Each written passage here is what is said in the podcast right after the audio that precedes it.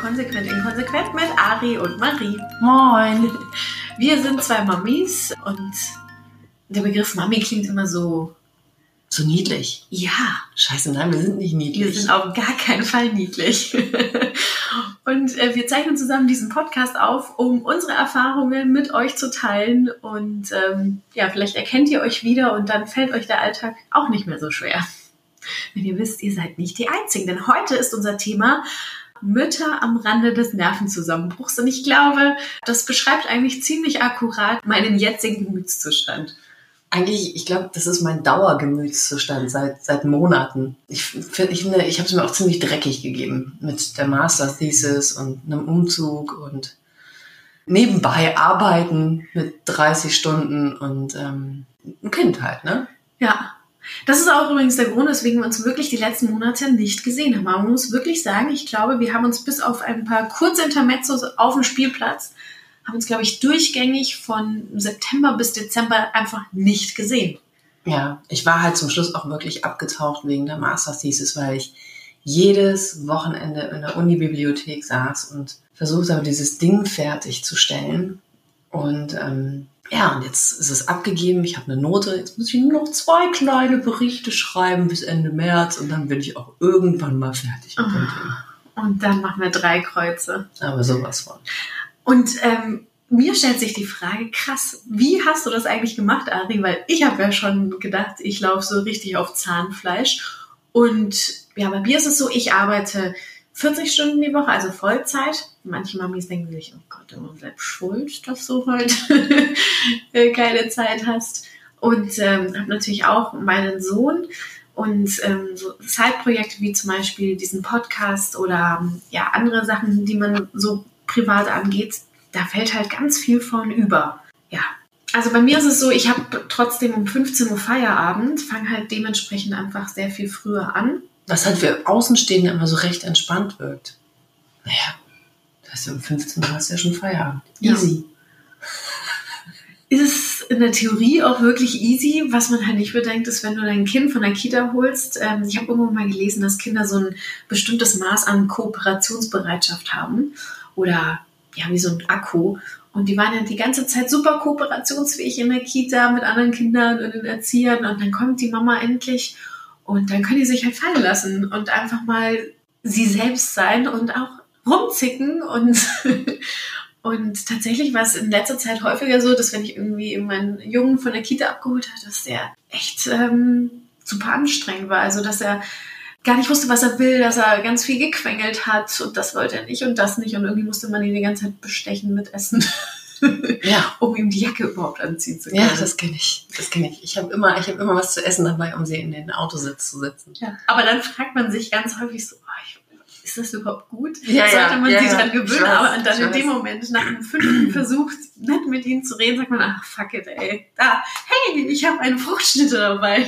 Möchtest du eine Fruchtschnitte? Ja, und vor allen Dingen, ganz ehrlich, lieber die Fruchtschnitte, als dass das Kind sich dann halt ultra aufregt und da schreiend und brüllend und sich wehrend, ja, da in diesen Sitz reingeschlagen wird. voll. Und dann kommst du dir echt so vor, als ob du dein Kind wie so eine Zwangsjacke irgendwo reinzwängst, im wahrsten Sinne des Wortes. Also das ist, das finde ich auch mal hart. Also ich versuche immer, wenn ich sie dann aus der Krippe abhole, dass ich dann mir halt zumindest dafür halt dann Zeit nehme und ähm, sie dann halt tüddeln lasse und dann kann sie da halt noch, also meistens ist sie noch nicht fertig mit Spielen, wenn ich komme. Ja, dann, oder sie muss mir irgendwas zeigen oder whatever. Und ähm, dann gebe ich ihr halt die Zeit, ja. Und dann gebe ich ihr auch die Zeit, bis sie dann mal bereit ist, sich anzuziehen. Und äh, wenn wir dann auf dem Weg zum Auto sind, also ich hole sie meistens mit dem Auto ab, weil ich auch ein Stück weiter entfernt arbeite, dann muss halt noch der komplette Weg erkundet werden. Und dann gibt es noch eine Treppe, die müssen wir dann auch noch ungefähr 20 Mal hochklettern und wieder runterklettern. Und ich muss mitkommen und muss an die Glasscheibe schlagen. Und zwischendrin müssen wir uns hinsetzen. Und wenn Pfützen da sind, dann müssen halt auch diese Pfützen ausgiebigst Ja. ausgetestet werden. Und dann irgendwann sind wir bereit, uns auf den Heimweg zu begeben.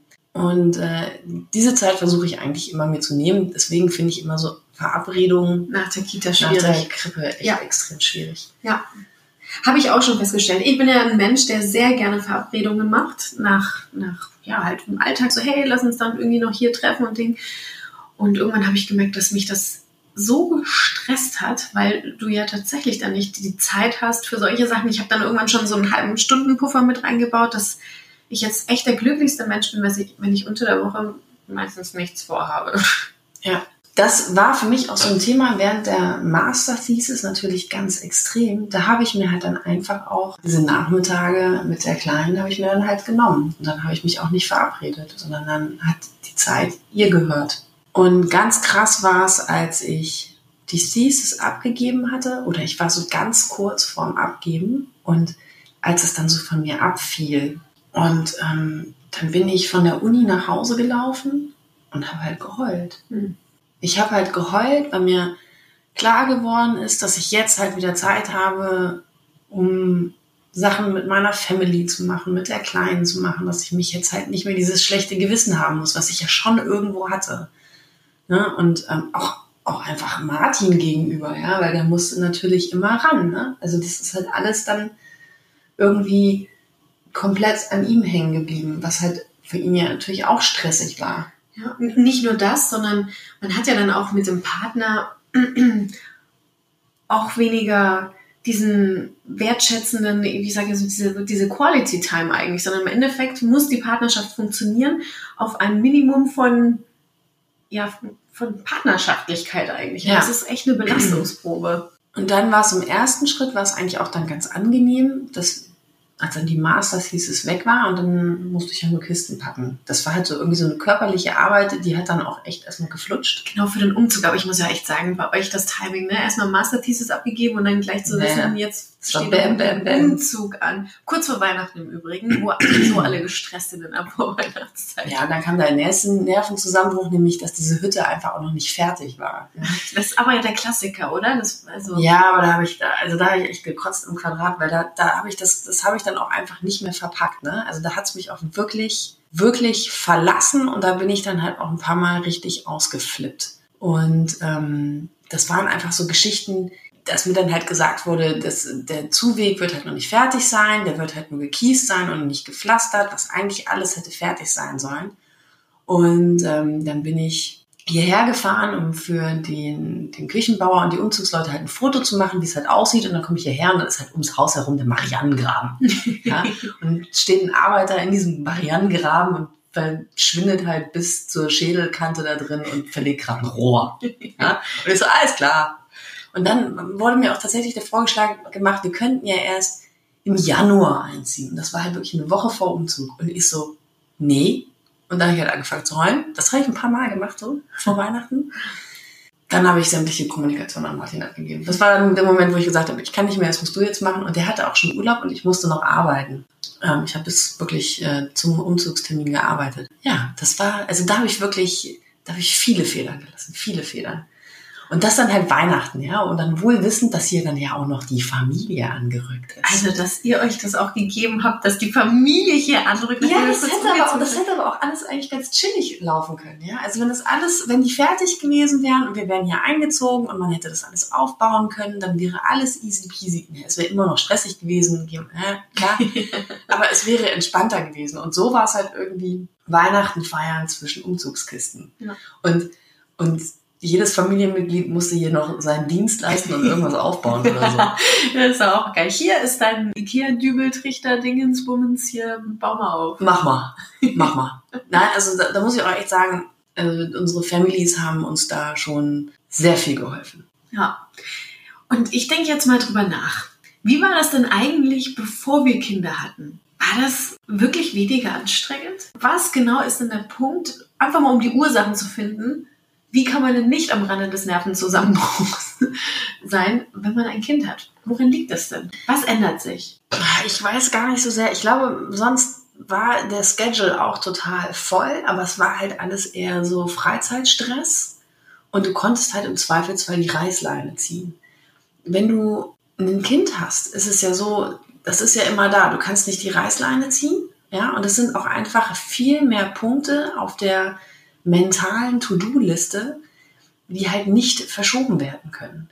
Und dann musst du ja auch irgendwie noch dich runterchillen auf ein Maß, wo du deinem Kind gerecht wirst. Also ich kann ja nicht meinen Stress irgendwie bei dem Kind abladen. Das heißt, ich reiße mich da halt auch echt zusammen.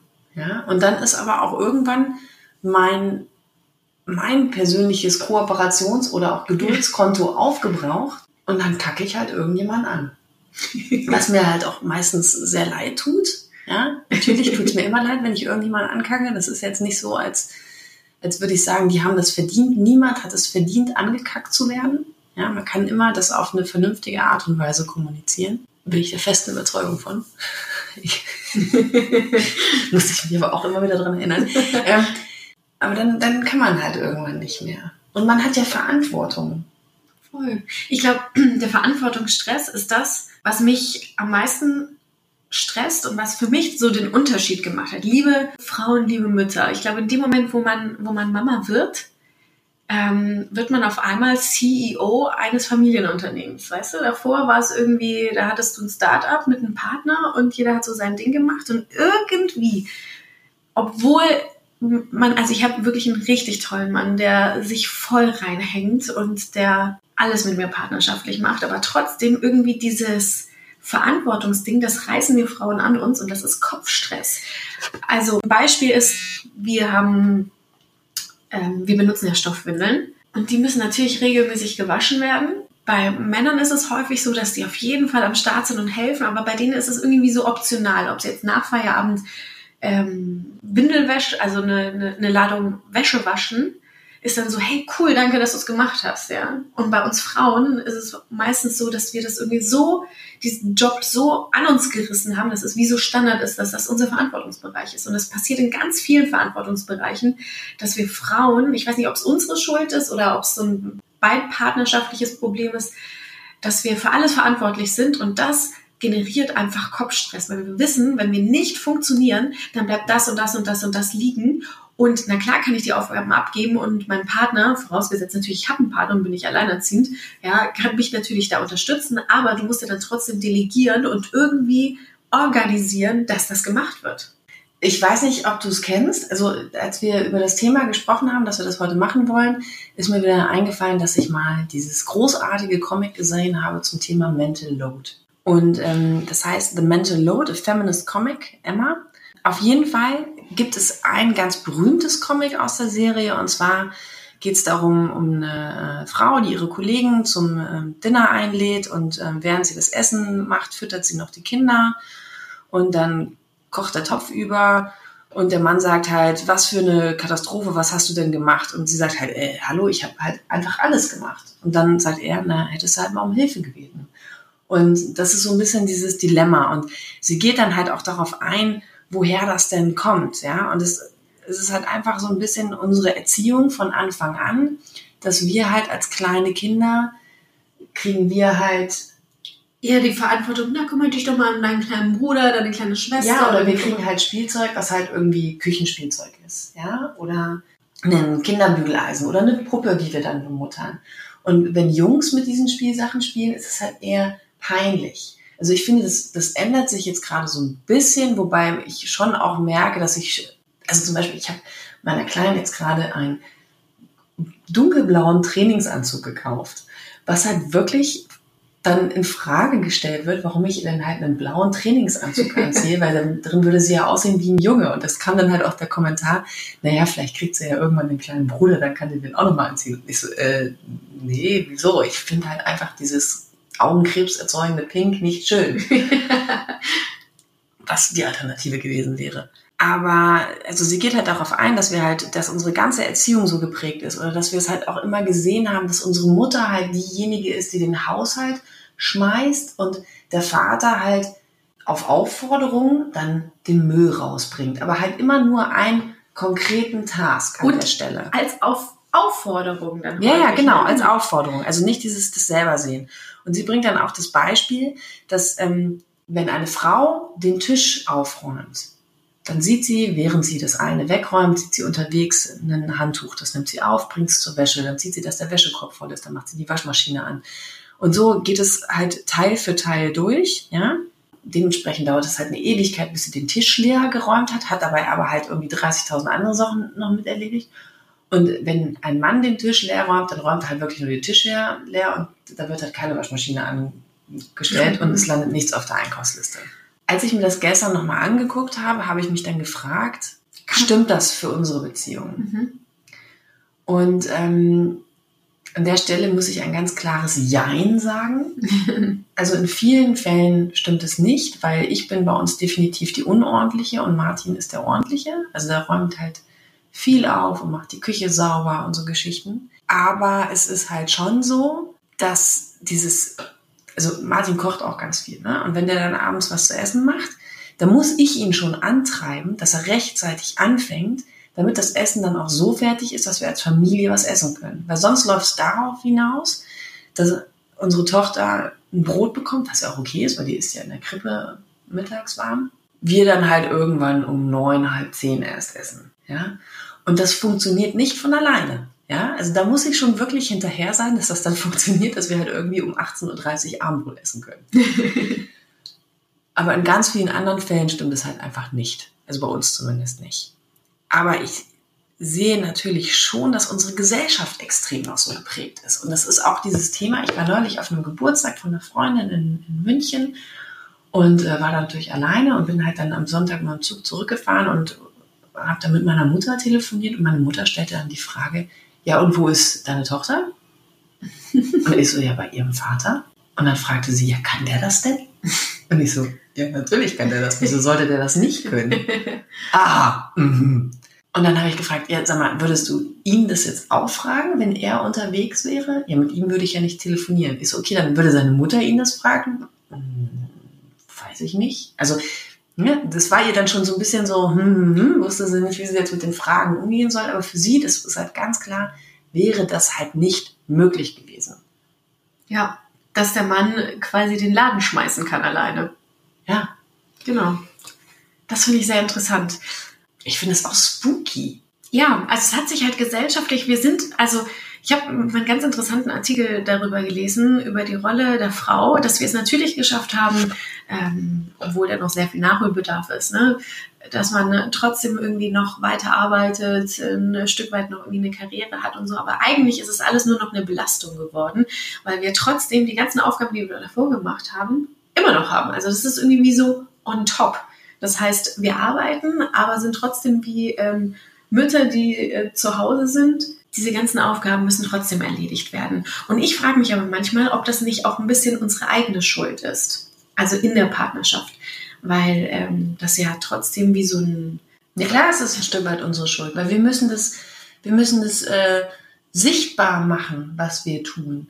Weil das sind ja alles Dinge, die sind ja nicht sichtbar, diese Gedanken, die man sich macht. Ja, also dass ich halt morgens, wenn ich ins Büro fahre, also ich fahre recht früh los, um Viertel vor sieben, sieben Uhr fahre ich los. Martin bringt die Kleine in die Krippe, ähm, damit ich dann halt auch einfach wieder zeitig nach Hause kommen kann, um das Kind aus der Krippe zu holen. Und auch möglichst nicht zu spät, weil wenn ich sie nach 16 Uhr abhole, dann ist die Scheiße drauf. Also versuche ich sie früher abzuholen. Und dann äh, packe ich mir noch die Snacks in die Tasche und dann überlege ich, was muss denn noch eingekauft werden. Und dann schreibe ich nebenbei noch eine Liste und dann ähm, auf dem Heimweg, dann versuche ich das auch möglichst vorher noch äh, einzukaufen, damit ich halt nicht mit dem Kind in den Supermarkt muss, weil ich weiß, dass das halt tricky werden kann.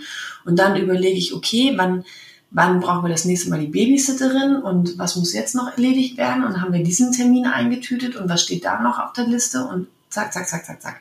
Ja, ja, und das ist dieser permanente Prozess, wo man einfach nicht mehr abschalten kann. Und davor, bevor man ein Kind hatte, waren die Dinge auch ein Stück weit egal, weil es nur einen selbst betroffen hatte. Und war so, ja gut, dann ist es halt nicht da, dann esse ich halt jetzt keine Ahnung. Bestelle ich mir eine Pizza. Bestelle ich mir eine Pizza, dann ist es gut. Und jetzt muss aber... Also es geht ja einfach nicht. Ich kann ja, wenn ich alleine zu Hause bin zum Beispiel, weil Martin auf Dienstreise ist, kann ich ja nicht sagen, ich bringe die Kleine ins Bett und äh, laufe dann nochmal schnell zum Teil um die Ecke und hole mir da was, weil ich kann die Kleine ja nicht alleine hier pennen lassen. Ja. Geht ja nicht. Ja? Das, was man halt früher einfach mal so gemacht hätte.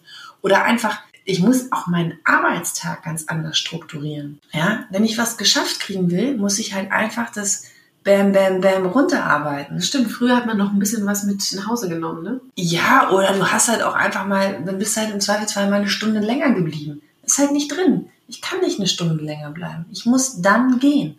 Und das ist auch sowas, oh, jetzt komme ich ins Reden, es tut mir leid. ähm, das ist auch sowas, in der Wahrnehmung meiner Kollegen bin ich ja nie da. Weil ich morgens um eine Zeit anfange, da sind die meisten noch nicht da. Und dementsprechend gehe ich natürlich auch nachmittags relativ zeitig. Da bleiben halt viele noch länger. Und dann mache ich auch immer noch einen Tag pro Woche Homeoffice, einfach um halt meinen Scheiß loszuarbeiten. Und da ich ja immer noch in Häkchen nur 30 Stunden habe, habe ich halt den Freitag immer noch frei. Ja, das heißt, ich bin halt de facto drei Tage pro Woche im Büro. Arbeitest du überhaupt? Genau, arbeite ich überhaupt? Jetzt habe ich den Montag als langen Tag, ja, da sagen dann halt auch manchmal welche, du bist aber heute lange da. und ich denke mir so, mhm. ja. Und das Schlimme ist, in der Wahrnehmung der Kollegen ist doch so, man, die muss so ein geiles, einfaches Leben haben. Und du selbst gehst halt auf Zahnfleisch. Ne? Das Ja, ist so krass eigentlich. Das, natürlich, das ist immer so geil. Das ist, ach ja, hm, Teilzeit ist auch toll, ne? Und ich denke mal so, ey, du Ficker, nee. Oh Mann. Also was ich auf jeden Fall als Tipp mitgeben kann, ich hatte auch kurz, ach so, ja, Ich, du musst eigentlich noch mir eine Geschichte erzählen, weil ja. Marie hält äh, immer, ne, wir, wir können uns ja privat über nichts mehr unterhalten, weil das muss ja alles aufgehoben werden. Deswegen gibt es eine Story von Marie über Weihnachten, da muss es sie auch mal kurz verlassen haben und ihr Ja. ist der Geduldsfaden gerissen. Und diese Story, die will ich jetzt hören, Genau. weil die hat nämlich auch was mit Mental Load zu tun. Ja, Frauen am Rande des Nervenzusammenbruchs. Ich bin nämlich auch kurz vor Weihnachten einfach mal echt zusammengebrochen. Am 24. an Weihnachten hat meine Familie mir die Tür aufgemacht und ähm, mein erster Satz war, wisst ihr was, fickt euch alle, bevor ich Hallo gesagt habe. So, jetzt dieses... Das ich mir überhaupt nicht vorstellen kann. Das ist Marie, die immer so nett ist und möglichst niemandem auf die Füße treten will, ja. Das kann ich, das ist für mich, passen diese Bilder, diese Aussage und mein Bild von Marie lassen sich an dieser Stelle nicht übereinander schieben. So, wie kam es dazu? Vorgeschichte. Ähm, das Jahr war natürlich auch nicht so einfach für mich, ähm, denn es war auch gleichzeitig das Jahr, in dem mein Junge eingewöhnt wurde in die Kita. Wir hatten das ja so gelöst, dass ich ähm, neun Monate Elternzeit gemacht habe und Lennart, mein Mann, hat ja fünf Monate gemacht. Das heißt, er hat, äh, nachdem sich zwei Monate bei uns äh, überlappt haben, wir die gemeinsam genommen haben, hat er drei Monate alleine auf unseren Sohn aufgepasst, was eine sehr wertvolle Erfahrung ist und was uns jetzt in der Partnerschaft und eben das mit diesem ähm, Verantwortungsding, worüber wir die ganze Zeit sprechen, auf jeden Fall sehr hilft. Und im September war es dann endlich soweit. Ähm, er kam in die Kita. Ich wollte natürlich die Eingewöhnung machen, beziehungsweise einer muss das machen und ähm, als Mama habe ich gesagt, klar, mache ich das. Also musste ich mir dafür Urlaub nehmen, weil ich habe ja schon längst gearbeitet.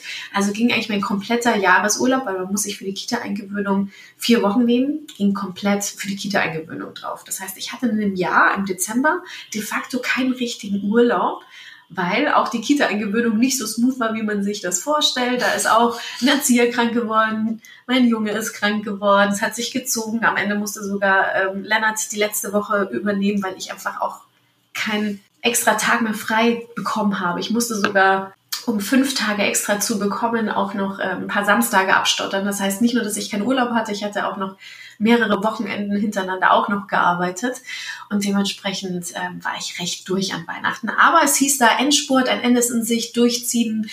Ich habe zumindest die Weihnachtsfeiertage frei, weil hatte auch keinen Urlaub, um eben zwischen den Jahren auch noch Urlaub zu nehmen, sondern tatsächlich immer nur die Weihnachtsfeiertage. Aber darauf habe ich mich schon sehr gefreut. So, und dann habe ich schon die Familie gefragt, so, hey, wie sieht's denn aus? Wollen wir uns dieses Jahr wirklich nichts schenken? Irgendwie empfinde ich, dass es uns so gut geht und ich würde viel lieber, dass wir uns zusammen eine Organisation aussuchen, um irgendwas zu spenden und bevor wir uns irgendwas kaufen, was keiner so richtig gebrauchen kann, wäre es doch einfach schön, wenn wir nur schick wichteln und ansonsten belassen wir das dann dabei. Und alle waren so, nein, wir schenken so gerne. Also ihr braucht ja nicht schenken, aber wir schenken auf jeden Fall. Und ich so, oh Gott, Stress, alles klar. Dann noch so kurz vor Weihnachten diese 10.000 Geschenke besorgt, ähm, Geschenkpapier zum Geschenk einpacken. Ich habe am 24. selbst habe ich noch gearbeitet. Und ähm, nach der Arbeit bin ich nach Hause gekommen, habe noch die paar letzten Geschenke schnell eingepackt. Äh, Lennart hat mir natürlich auch geholfen. Und dann fuhren wir quasi los an Weihnachten, um eben den Weihnachtsnachmittag oder den 24. da zusammen mit der Familie zu verbringen. Und auf dem Weg dorthin ähm, sagt Lennart, wir haben jemanden vergessen. Und zwar haben wir so ein bisschen Patchwork-Situation bei uns in der Familie. Also die neue Partnerin von meinem Stiefvater im Übrigen, also ist ein bisschen komplizierter bei uns, die hat auch zwei Söhne und die fallen tatsächlich ganz häufig von über. Ja, irgendwie gehören sie natürlich schon zur Familie, aber die haben wir ganz häufig nicht auf dem Schirm und hatten keine Geschenke dabei. Und dann meinte so, ey, das geht gar nicht. Sorry, aber wie können wir, also, ne? Und ich so, ja, ich hab's vergessen, weil ich habe mir die ganzen Geschenke besorgt. Und ich so, ja, das ist kein Vorwurf an dich, aber es ist halt einfach kacke, weil wie blöd ist das denn? Die haben für alle Geschenke nur für die zwar nicht. Ich, ja, aber die haben bestimmt auch keine Geschenke für uns, ja. Sagt ja, aber darum geht's nicht. Das ist einfach, damit sie sich nicht unwohl fühlen und so weiter. Also dieser emotionale Stress baute sich darüber noch auf, dass ich sowieso geschafft hatte, alles bis kurz vor knapp noch zu organisieren, mit auch Essen einkaufen im Übrigen, weil am Tag nach dem 24. kam noch Lennarts Familie zu uns nach Hause, um auch noch Weihnachten zu feiern. Und ähm, dann war ich also emotional gestresst, traurig, fühlte mich dazu auch noch wie ein Loser, weil ich es auch noch nicht geschafft habe, auf der Zielgerade alles zu besorgen.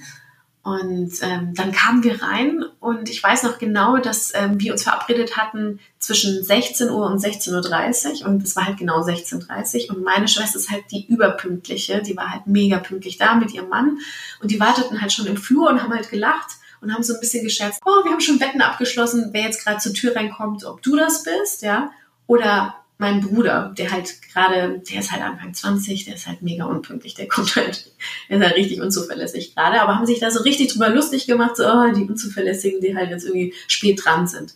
Und da bin ich halt ausgerastet. Also da ist der, der Kochtopf wirklich übergekocht und ich so, wisst ihr was, fickt euch alle, so nach dem Motto, ihr wisst nicht, was ich alles getan habe, um überhaupt 16.30 zu schaffen.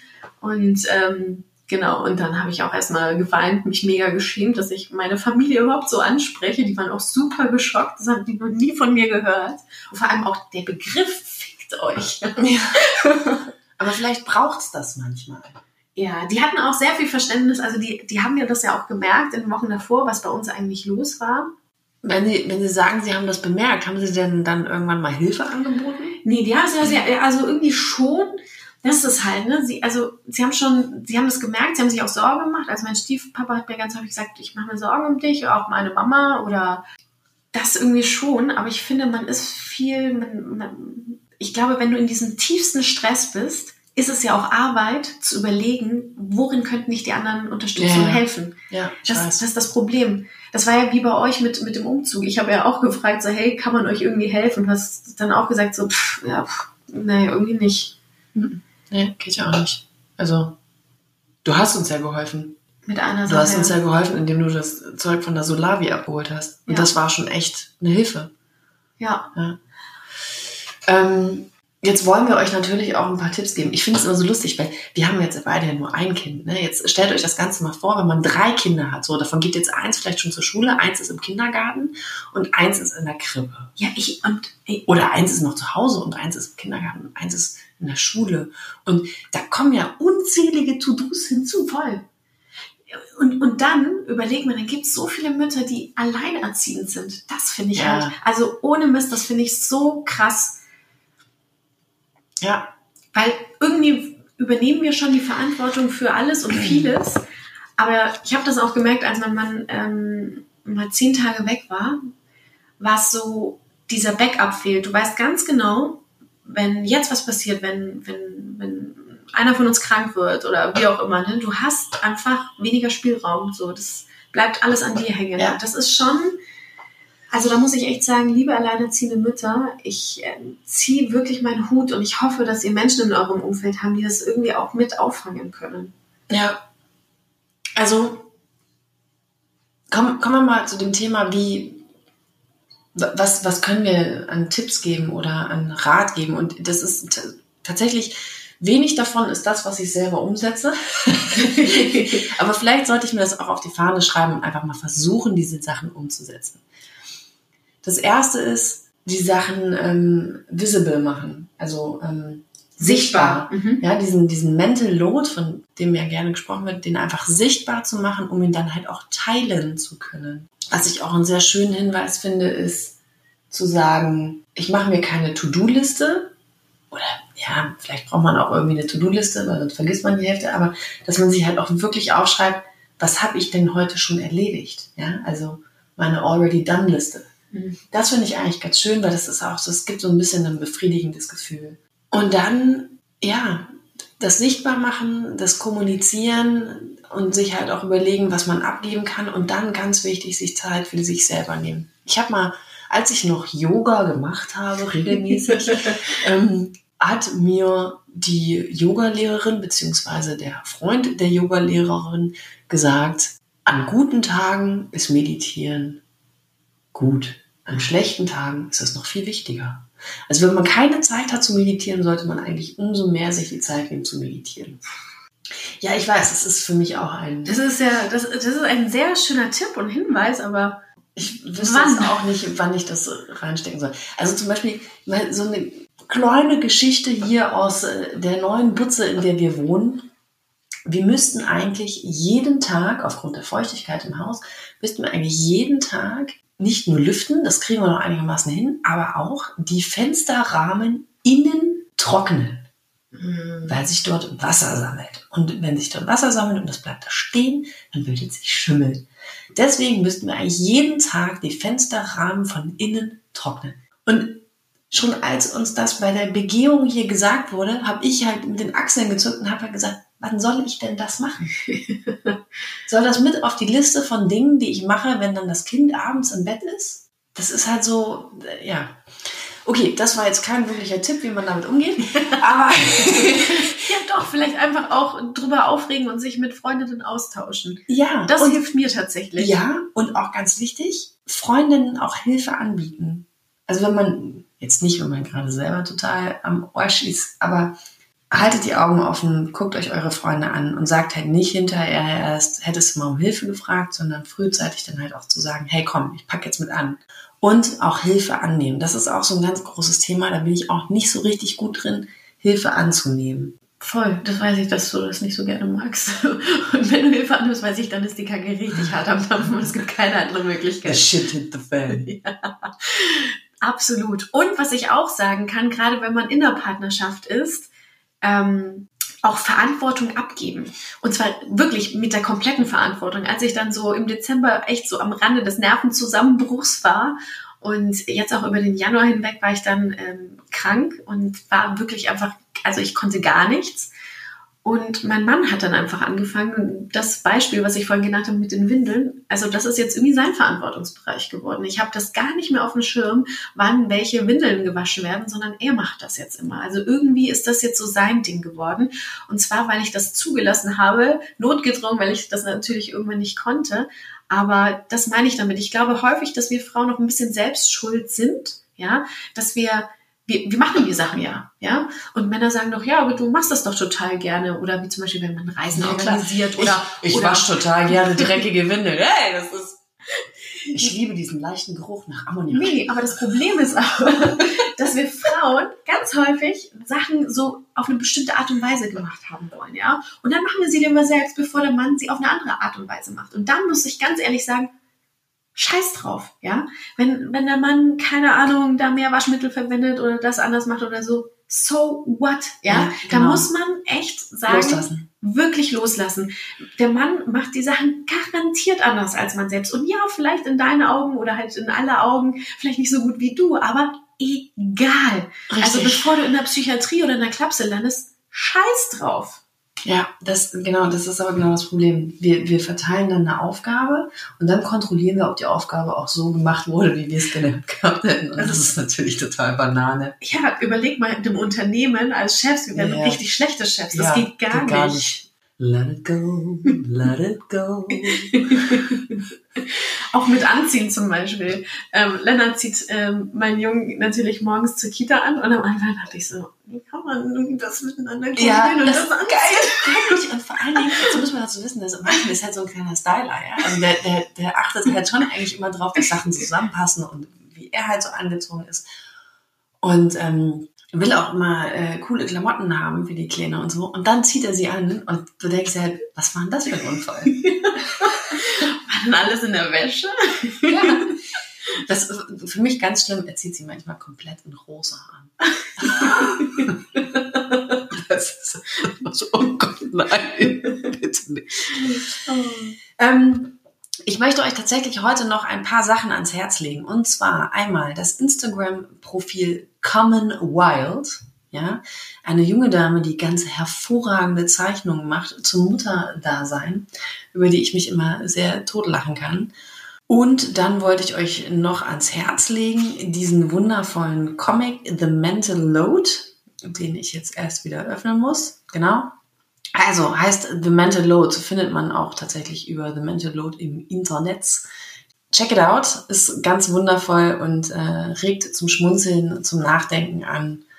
Kann gerne geteilt werden mit Männern, ja. anderen Frauen, Eltern. Ja, und ich glaube, was, was mir hilft, zu wissen, dass es anderen Frauen auch so geht, weil ich kam mir ganz häufig wie so eine Versagerin vor, die einfach ihr Leben nicht klar bekommt.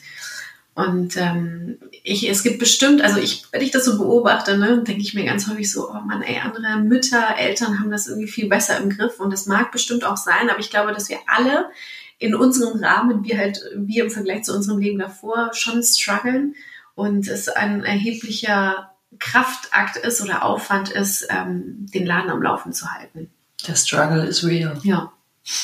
Gutes Schlusswort.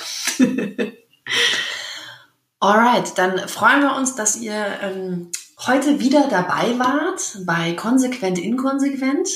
Wir werden dann auch versuchen, unsere Tipps an euch in nächster Zeit konsequent umzusetzen, werden dabei wahrscheinlich wieder wahnsinnig inkonsequent sein, aber ja, es ist so schön. Der Weg ist das Ziel.